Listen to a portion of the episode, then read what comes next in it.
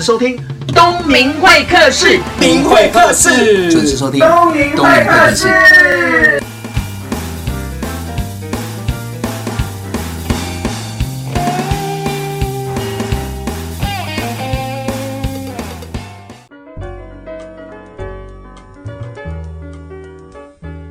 各位听众朋友，大家好，我是东明会的节目主持人王东明。我自己是台湾人，我好像花了太多时间在工作，然后没有好好的时间在台湾旅游。所以呢，这一次比较特别的地方是我从脸书粉丝页得到一个金门民宿业者 Amber 想要来接受我采访。坦白说，我有点抗拒。为什么抗拒呢？因为金门在我的认知当中有一个刻板印象，就是很无聊。为什么呢？差不多两年前，我有去那边做企业内训，那就是台湾的那个学生客户，然后飞到金门去做两天一夜的课程。那我也提早去，因为担心飞机怎么样了，误点会影响到课程。我住进饭店，那我就给我自己多一天的时间留在金门，因为想说机票、饭店都可以处理，我就多留一天住当地的民宿，自己开着车到处跑。坦白说，真的有点无聊，所以我在想，为什么要我访问一个这么无聊的地方，然后要讲得非常的有趣？我觉得我做不到。可是呢，Amber 很特别的地方，他做了一份简报给我，说服我说，其实金门不是我想象中的样子。那我看了，光他的用心，光他准备的内容，哎，我发现其实我没有好好的在金门玩呢。来，欢迎金门的推广大使 Amber。Hello，大家好，我是 Amber。哎、欸，对，我怎么会对金门的刻板印象是这么的无聊？我刚刚听到你这样讲，我好伤心哦，嗯、因为我觉得我心目中的金门跟你实在差距太大了。我在想，是不是我的切入点不对？比如说，我是多留一天，我就在网络上找了一个古厝，嗯、然后就包了计程车过去，计程车还在那边绕。我那个时候还想说，计程车是故意在绕路，还是他说他觉得这样特别神秘吗？对，他说找不到路，对，然后他说地址就在这里，就。地址一下来的时候，我找不到路口，也找不到我的民宿，就打电话给主人。那主人就说左边、右边，这样什么三条巷子，转转转，可能一开始就感觉。没有那么的，这个民宿主人可能没有让你感觉到回家的感觉。我觉得这刚好是可能跟我的做法会不太一样。对，我会希望就是我的客人他第一时间回到家的时候，他会看到我，然后他会感觉到我第一时间可以给他什么，然后我可以让他知道整个金门有什么好玩的地方，有什么好吃的东西。我让你这样讲，听众朋友没有什么感觉，他们一定会认为一样，金门就是无聊、刻板印象。真的不会无聊。对，然后对，那你会跟听众朋友？其实我觉得金门哦，它是。一个蛮神秘的地方，它有非常丰富的海边的生态，嗯、然后你也看到一些丰富的人文历史。是，我觉得走到金门，你会感觉到我好像就走进了一个历史故事，嗯、那它是真实存在着。那像现在金门，大家都说金门是一个很幸福的岛屿嘛，嗯、我觉得在那边可以享受这种慢活的步调。哦，这一点我承认，可以，这点我承认，可以，但是超慢的。但是我们也可以享受到都市的东西，就像你想要在那边喝杯。下午茶、星巴克我们也都有。然后你如果想要吃一顿不错的一个 buffet，我们那边也有。但是去那边我就觉得不应该再吃。是是是，当然我觉得难免就是我们如果是以我来讲，我也是一个都市的孩子，我就会觉得说，哎，奇怪，我有时候就是需要一点。比较接近我生活的东西，但是金门它是步调很慢，没错。但是我觉得它可以在里面找到你想要的那个点，比如说你可以去体验你在海边挖东西，挖挖挖挖出了漂亮的花蛤，那些花蛤都是可以让你带回去民宿，然后。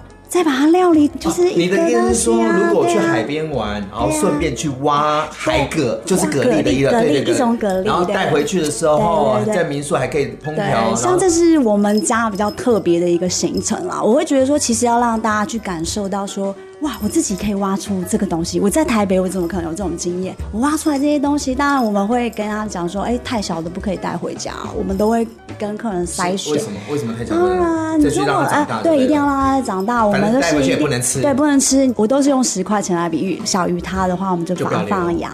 对，然后大过于它的，我们就把它带回来。那我们家的客人就是他会经过屠杀嘛，那个花蛤屠杀之后，我们会把它炒成面。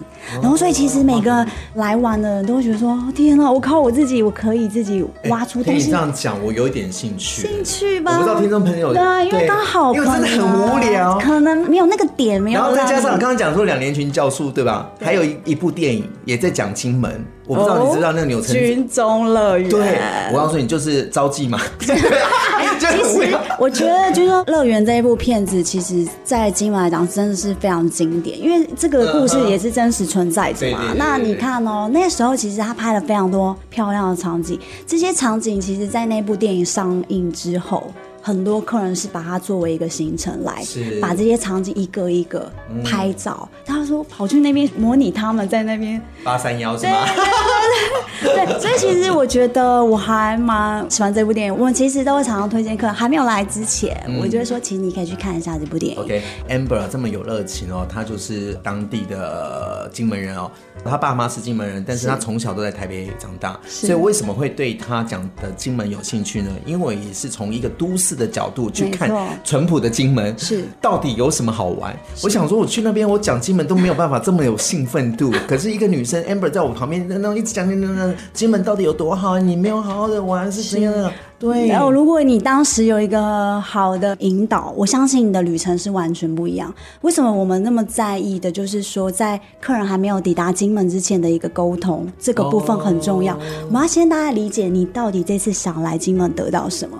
你可能觉得说我真的很想要知道过去的历史，mm -hmm. 我们会帮你去规划一个比较走。历史生态的部分，你就会多一点。如果你觉得我今天是带孩子来玩，我可以帮你规划是专属于孩子的。像金门有一些农事所、叙事所，他们是真的会有你在那边可以看到一些像金门的蟹鸟。可爱的线鸟在那边飞呀，或者是说你可以看到金门的牛啦，是黄牛，但是我们金门的畜事所它也有牛奶，我们这边自己新鲜生产。哎，我觉得真的很有趣，因为一般人对金门的印象就是高粱，对，然后一条根，对，还有炒泡面。哇，你真的好适合当金门大使啊！我就因为讲到很重要的这。好了，金门有多好玩呢？我们休息一下，再回到东明会客这个节目现场。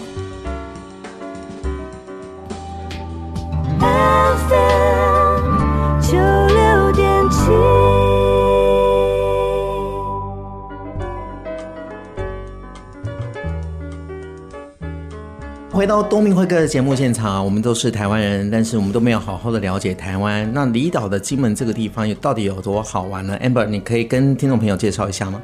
其实我觉得金门最棒一件事就是说，你只要坐上飞机，你抵达金门之后啊。比如说民宿主人事先帮你安排好的车辆或者是机车，嗯，你就可以直接从机场就出发，你就可以开始你的旅程了。嗯、那如果你是骑机车的话，我们会请那个我们专业的服务人员把你的行李都收走，你可能就是很轻松的可以开始走。对这些行程，那这些行程原则上我们都希望是提前先计划。嗯，那计划之后，你就可以依照这个路程一个一个慢慢的去玩。嗯、那我觉得说，身为一个民宿主人，他其实事前就要先让你知道这个地区你在。在金门这么可爱，我们金门地图其实就像一个蝴蝶结一样。然后像你看女生讲就不一样。我第一次去金门，他们就说像个狗骨头。我觉得其实就比较像一个蝴蝶结。那我觉得说金门它不是一个太大的地方，大家点对点最远的距离可能就五十分钟。五十分钟，你说骑摩托车，骑摩托车也差不多就五十分钟而已。嗯。那我觉得你可以就是哎骑到最远的那一端，再慢慢的玩玩玩回来，然后到傍晚的时候到海边去看一下。美丽的夕阳，在金门，我觉得最幸福一件事情就是，我每天大概五六点的时候，我一定会抬起头来看一下天空，嗯、每天都有惊喜。它那个夕阳真的好漂亮，我想到我在台北工作的时候，那时候。我都在塞车还是什么的，我没有兴致去享受这一个片刻。但是在金门，我可以随时随地享受。所以你刚刚有讲到，就是整个金门的地形就像一个蝴蝶结，像一个蝴蝶结。那蝴蝶结的话，一定会有四端跟中间嘛？是是。对，那机场在哪边啊？机场我们就是算蝴蝶结比较下方这边，左下方，对，左下方。对对对，哦、就是你从金门的机场，你想要从哪一个端点开始出发，其实都可以。只是说我们会比较建议，你可以从最远的那一端慢慢玩玩。玩回来。嗯、然后这个中间，比如说我们都会推荐你说，哎，可能在东边有什么好吃的东西，你非得去不可，嗯、或是东边有什么好玩的东西，它有时间的限制，是。对，或者是说，比如说像什么有时间限制，我们会说到时间限制，一定就是潮汐的关系。哦、像我们去挖花蛤，或者是去海边体验采科，都是有时间限制，就是涨潮。对对对，而且它是每天都不一样。Oh. 对，像我觉得金门最美的夕阳，可能有一个地方建功屿。建功屿呢，它是最美的夕阳，然后你要在退潮的时候，他才能走到岛的另外一方。这不是很浪漫的爱情故事吗？我感觉我如果被困在那个海岛上，我可能要等到退潮之后我才回来。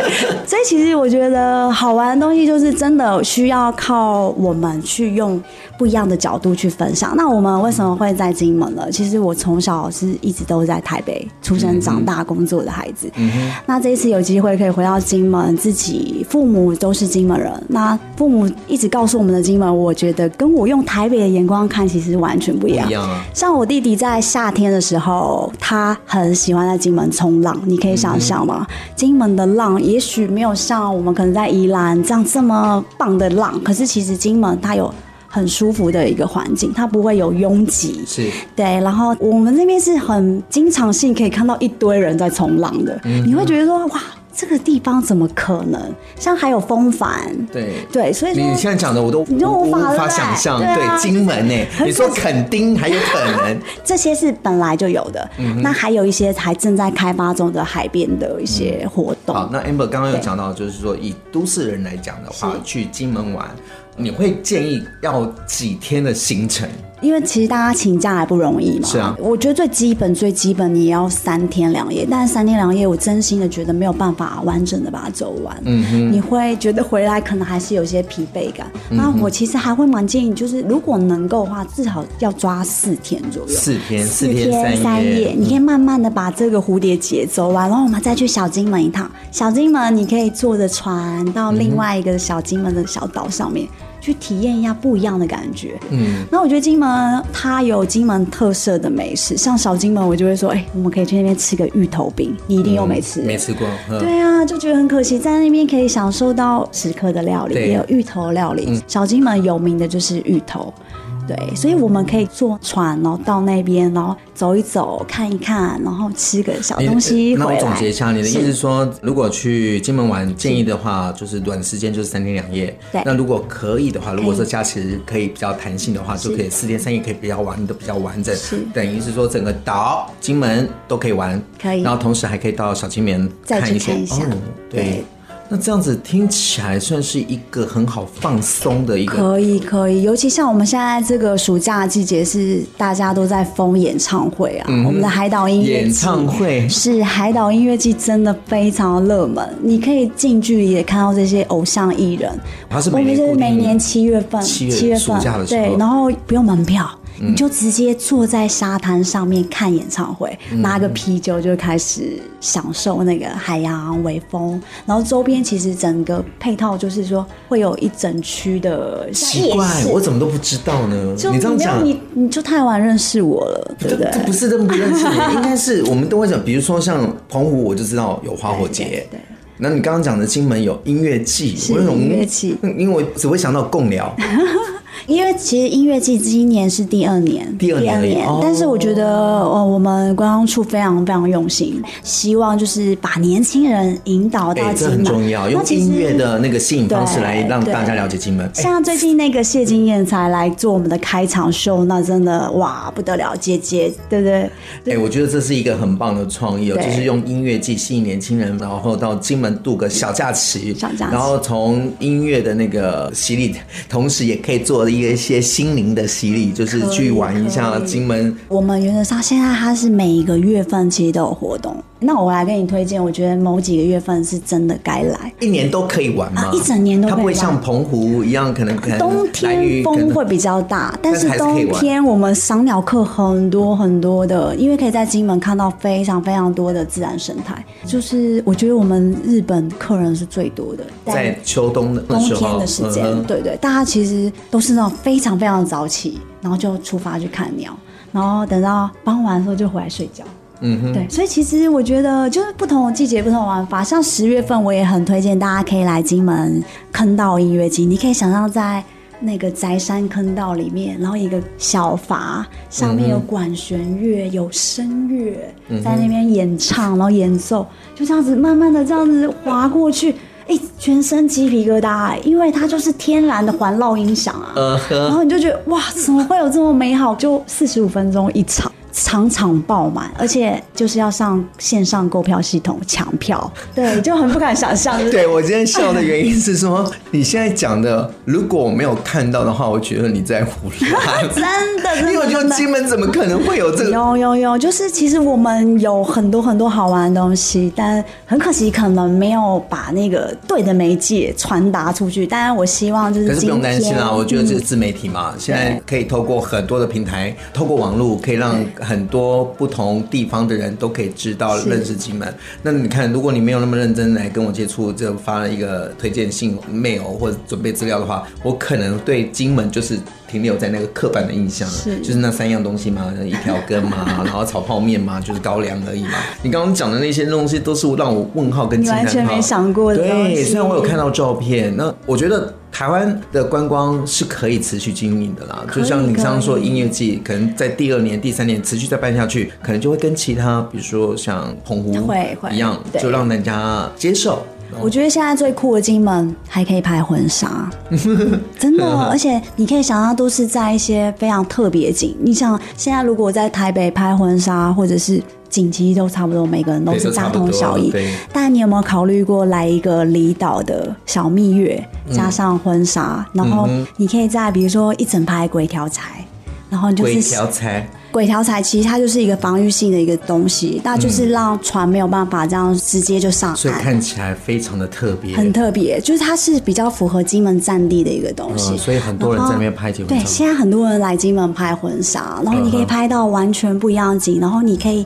度个小蜜月，然后你说排一个三天的行程，对，然后你拍一个结婚照，然后吃美食，然后也去玩了景点，嗯、然后你就把这些景点跟你合在一起，就是美美的照片，之后再把你寄到你的手中。哇对，我们金门其实有很优秀的婚纱业者，嗯哼，对，所以其实我觉得真的是一个很棒的。因为真的，你这样讲，我真的无法想象，要不是你有照片，我就觉得说这是哪来的？真的真的，因为跟我第一次去。金门跟电影认识的金门，跟我金门真的好需要有人去做分享啦。我自己虽然说我不是什么特殊的人物，但是我用我自己的力量，我有在北京做过分享会，然后我也去厦门去做一些旅行的分享。因为我觉得有些东西其实必须要透过我们感受，然后去让人家有理解。有啊，因为你这样讲的，金门都有兴奋度，我就觉得说有这么好？而且你知道去金门的机票，对，我觉得差不多跟高铁差不多。Cristo. 你可以想象嘛，单趟从台北飞过去，对，来回这样子。呃，没有单趟就是跟你平常坐高铁，高铁也不是超最贵，应该是一四九零。其实你可以买到单趟差不多这个钱，可以的。好，听众朋友。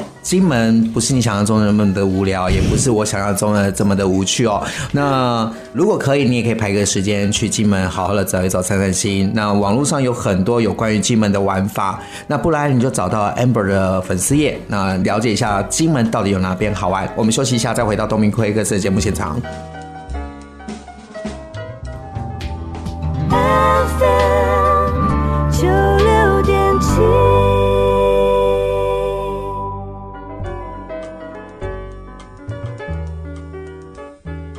欢迎回到东明会客室的节目现场。我们刚刚听到的就是金门有多好玩。坦白说，如果我没有看这些照片或者是影像的话，我真的觉得金门真是一个很无聊的地方。好，那我知道。你比较特别的地方是，你是台湾土生土长的金门人，因为爸爸妈妈在金门嘛，对，然后在台湾认识结婚。那比较好奇是在五年前当中，你就回到金门，是就承接了这个金门的民宿，那一定有一个原始的原因嘛？对，因为爸爸妈妈都金门人嘛，自己总是要对金门有一些认识。嗯哼。然后其实刚好那个时期也是自己有一些些的不开心。当然，我觉得、嗯、你说工作遇到瓶颈吗？还是？其实我是一个单亲妈妈。我那时候其实也在想说，哎，自己这样的身份，我如何能够兼顾自己的孩子跟自己的工作？嗯哼。所以我觉得，其实金门也在某个角度，它其实给了我一线生机，它让我有机会去了解他，然后我真的喜欢上他之后，我用我自己的方式去分享他。你的意思是说，可能在五年前，你生活遇到了一些瓶颈，嗯，就是然后你去金门散散心。对，那时候其实就是想说回去散散心，然后也让自己找一些新的出路。其实我觉得。金门算是我的一个蛮大的一个转折点。刚开始过去的时候有这样的想法吗？还是只是去看看？其实只是想去看看，但是自己也没想过自己会留下来。因为说真的，我们真的是在台北出生长大的小孩啊，就是对于都市可能某方面有某些迷恋。就是你突然间走到一个这么乡下的地方，会觉得不知道哪里，就是觉得自己格格不入。嗯、那总是找不到自己平常的那个习惯的都不同。如果这样讲，你走在金门的路上，你可以看得出来哪个是金门人，可以，可以，哪个是都市人？为什么可以不是穿着、哦，是看他走路的步调？其实步调可能还有一些讲话的方式。嗯，对。那因为毕竟我们不是长时间待在那边的孩子嘛，所以我们其实某个角度看起来就是比较精明，不知道为什么。但是其实我当时回去的时候，就是希望可以透过自己台北的眼光去寻找金门的无限可能。嗯哼，所以觉得那时候用这个角度去看也是正确的，因为我才知道说，其实真正想要从台湾本岛飞过来的这些人，他们心里面的真心的诉求到底是什么？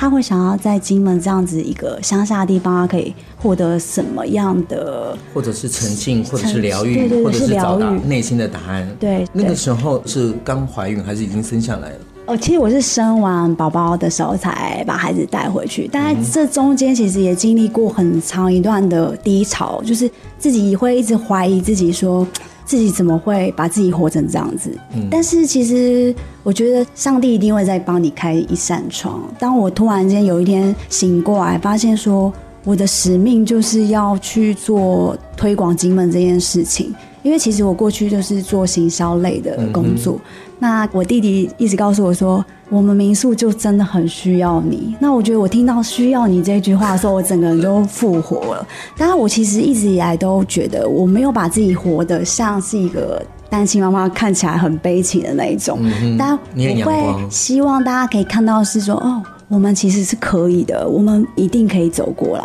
不管你经历过多少的低潮，或者是多大的痛苦。欸你真的很棒，你看，你把那个发扬金门这个变成是使命，是。那你内心当中有一个支柱，就是那五岁的小男孩叫做我儿子，对，对。其实我儿子也是我们金门民宿的一个推广大使，他从小可能耳濡目染，所以他就会知道说，哇。看到客人的时候，就要跟他说：“哎、欸，你好，欢迎来金门，这是我们家的洋楼，已经有一百年的历史了。嗯”你就觉得说，谁告诉你这些，他都知道，就是看到妈妈平常这样讲、啊，然后我就觉得说，哇，他现在自己都会称呼自己是小导游。那我就觉得，其实某个角度说，可以让自己孩子在这么棒的一个环境生长，真的是很幸福。我自己从小也没有体会到那种。人家说的那种童年时光，我们童年时光应该都是被关在房子里面不能出门的。所以，我现在就是会让我的孩子在大自然下生活，尽可能的去，尽可能去奔放。你想要去体验什么，我们都去做。我们去把金门各种好玩的东西全部找出来。所以，其实我们现在也蛮倾向在走亲子这个区块。那我们会告诉客人说：“哎、欸，我们家也有一个小朋友，嗯、小朋友就是一个小主人。嗯、小主人他看到带来的小朋友，他们自己会形成一种一个小圈圈，小圈圈，然后他们的。而且，我就相信你的孩子耀宇是一个可能。会主动积极、阳光的，对，非常活泼的孩子。滑手机的小孩子打电动是完全不一样。对，在金门我就很少看电视，嗯，就是你会发现说我没有时间看电视，因为有太多事情可以做。我在我们家就是常常会信手拈来，就拿了一个木头就开始创作，嗯哼，就可能就在那边敲敲打打，然后就会觉得随时很多新的 idea 可以可以来创作。所以我觉得其实。真的很欢迎大家可以拨个时间，然后到金门来走走。重点是你必须找到对的人。对，其实我不见得说一定是要找到我，但是你就是说对的人能够引导你怎么去了解这个地方，让你用最短的时间。欸、我觉得这很重要啊，真的很重要。对，因为曾经我看我的一个朋友到国外去工作，嗯，然后呢跟两个人，一个人是他愿意付钱找当地的导游带他出去。那另外一个说，我们干嘛花钱？我们自己去逛就好啦。嗯、就两个玩起来不一样，对，玩起来真的完全不一样。对，对，他就说，哎、欸，他真的没有后悔花了多一点钱，找当地的人来说故事，找到一个在地的人来告诉你这边曾经发生过什么事。我觉得其实金门最酷的一件事情就是。它本身就是走入历史，但是你想想看，你走在像我们民宿在古宁头嘛，嗯、你走到这样的一个聚落，你看到很多那种八九十岁的老婆婆、老奶奶。你就跟他聊聊天，你就可以听到很多是真实的故事。对，他们经他过去经历过的事，可是你会看到他就是笑得很开心，告诉你说那都没什么，因为我活。我是的。你会听到，其实真的会很感动。你会想到说，他们都这样子，我都可以开心。对，我就会想说，我们到底还有什么东西过不去啊？嗯，对啊，我们到底生活中的那一点点的挫折，嗯。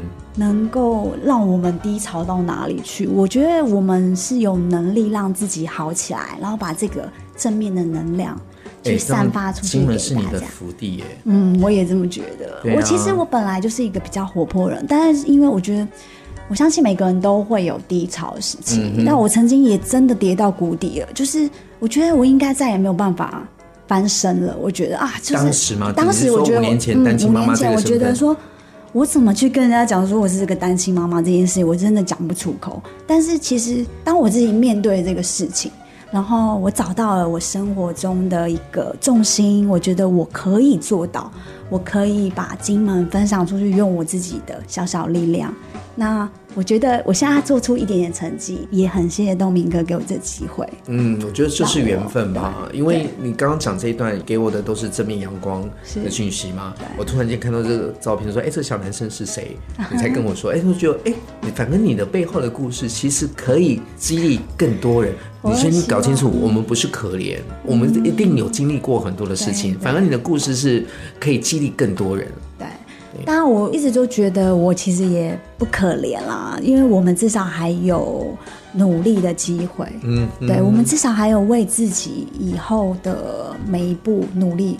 不管金门，就是可能在东明哥眼里就觉得哦，真的很无聊。可是我今天有机会坐在他旁边，跟他分享的是真实的金门的面貌，我觉得我就比昨天更棒了一点。对，你起码让一个我对你改变了这个眼光，没这么无聊。对，而且也许下一次你跟你朋友聊的时候说，哎，我跟你讲，我今天听到 Amber 说金门真的还不错哦，我可能就我应该揪团去。对啊，你可以做一个关于东明哥的一个小旅行啊。哎，我我觉得可以这样子想，啊、因为。可以让自己开阔视野，然后让心情沉静哦。以前可能我们爸妈给我的观念就是说，工作就好好努力的工作，嗯、然后不要花太多在心灵物欲上面这些东西，然后省一点。我家人是给我这样的观念，嗯、可是后来到某个阶段，我觉得能放下一些手边的事情，然后排个假期，然后出去玩。哎、欸，我说真的，我去年才开始玩。很难得吧，而且一玩就玩半个月。我第一次排假期去英国跟法国，嗯、那我非常的有收获。是，那虽然我今年也很忙，所以我十月也排了十天假在台湾环岛。啊，因为就像你说的，我是台湾人，但是我真的不了解台湾。我最熟的交通工具就是高铁，每个高铁站 都有坐。对，所以金门今年不会。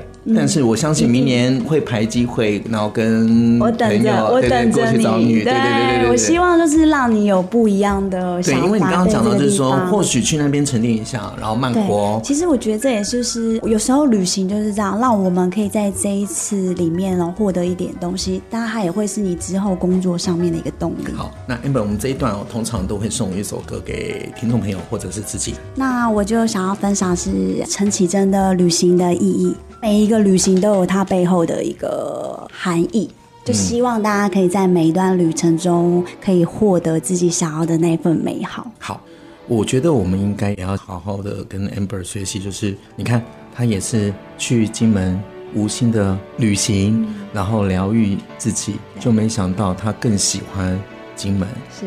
变成是发扬金门是他的使命，对。他的孩子是他的支柱，对，送给大家这首《旅行的意义》。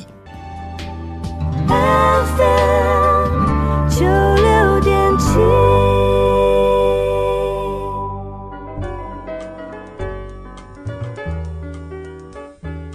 刚听到这一首就是陈绮贞的《旅行的意义》，每个人都需要旅行，开开视野之外，可以做一个心理的疗愈跟启发哦。那我们刚刚这一集就是讲到是金门，那金门的玩，我们刚刚有简单的跟听众朋友分享。那住的部分。住的部分啊，我觉得金门最棒的就是你有机会可以住在古迹里面，可能一栋房子比一栋房子还更有意义，它可能就是一两百年的历史。嗯，对，你走到那里面，你可以听民宿主人跟你分享关于这一栋房子的一些过去的故事。嗯，金门大概有五百多家民宿，大概有。分层这么多，嗯，很多，它陆续的还在 这么小小的一个地方增加之中。那其实它有分为就是古厝的，是的，洋楼的，也有新式建筑，当然也有大饭店型的。但我会觉得说，既然我们都要到一个。比较淳朴的一个地方，其实你应该要去感受是当地的一个。我上次去是住古厝，其实古厝我觉得也很漂亮，但是像我们家我觉得比较不一样，就是我们是一栋百年的古洋楼。嗯，这一栋洋楼就是它是两层。嗯，这一栋洋楼的主人他本身是在菲律宾经商赚了钱之后，才回到金门去做这件事情，就是光宗耀祖，然后把这个房子盖得非常漂亮，让人家知道说他很棒，他赚了这么多钱。嗯、对，所以其实我我觉得我们在金门经营民宿，就是有这个使命，要让大家知道这个故事。包括我们这栋房子，我觉得很特色，就是说其实上面有很多弹孔。嗯，你能够想象，就是特色是弹孔，对，你就会很身临其境的知道说，哇，它竟然是上面都是弹孔，那是过去发生过的。而且我们一直都被大家称呼为就是在金门的地堡。它的价值就真的是这么高，嗯、对，就是说你有住过充满了弹孔的地堡吗？就是在我们家，就是用的建材非常漂亮，然后也非常的好，然后又是独栋两层楼，而且。我看影片的介绍，还可以在顶楼看夕阳。对，啊像那个我们家的屋顶哦，你可以看到一整片的古林头聚落的红屋顶，嗯，超级漂亮的。就是我们通常都会让客人上去嘛，爬一个小楼梯，嗯，然后上到顶楼的时候，通常都是会希望他们清晨的时候上去，那时候的光线特别柔和，然后就会帮我们拍一个照片，就是哇，我好像在一个聚落的顶端，就是我是最高的那一个。对，那个画面，其实很多客人都会非常珍惜，就早上要很早起来，然后想要赶快上去，就像去阿里山四点爬起来看日出的意思是一样的。对对对对对。像我们家话，我觉得最具代表性的特色就是我们一定会亲手做早餐给客人吃。嗯，对，我一定要做一个专属于我们的味道。我们会去做一些各式不一样的小菜，我们会自己种的菜，然后煮给客人吃，嗯，让他知道说这是我刚才就是为你亲手摘下来的菜。我们既然能够在金门嘛，我们就要吃很多新鲜的食材，嗯，然后是好的食材。哪里有卖土鸡蛋，我们就去买土鸡蛋。我们就是。希望就是说，可能现在食安问题很多。金门其实就是它朴素到他不知道什么这些食安问题，他不知道要怎么去让这东西变坏，他只知道这个东西就是这么做，都是天然的东西。对，那我们也会做金门的面线给客人吃啊，让他知道说哇，原来金门你们以前早期就是吃这样的面线是在宴客，嗯，让人家就是。而且金门的面线跟台湾的面线不太一样，不太一样，好像是金门的面线是太阳，对，是用太阳晒的，而且我觉得。这个是非常重要的伴手礼，比你刚刚说的那几个都还来得重要。就是因为它的面线真好吃，包括小 baby 都很适合吃。嗯、它很细，而且它不需要再过水，它没有咸味。嗯、对，那它如果咸味，其实它就是本身海风海风吹下来的咸味。对对对，就是很淡很淡的，然后它的口感非常好，也是 Q 的，它不会烂掉。嗯，对，所以我觉得其实金门很多东西都很纯粹。听众朋友听到这边，你有没有觉得对金门有一点好奇跟兴趣呢？那我也欢迎大家哦，就是排一些时间，在一年四季当中的金门是不太一样的，不太一样的。你去选择一个比较适合你的季节，比如说你想看海鸟。对，你可以你可以就在秋冬的时候去嘛。对。那如果你是夏天的话，就可以冲浪啊、玩啊，还有音乐季啊。对，海边那些活动。对，然后可以去金门，可以看看高粱田啊。对，小麦田。对，小麦田。我觉得在金门骑单车也是非常幸福的事。你可以就是骑着那个环岛啊，这样子慢慢的去走过一个一个的聚落。而且语言也可以相通。对，你可是你喜欢讲闽南语的话，那边非常非常的通。马写通。对，讲国语嘛，写通。也可以。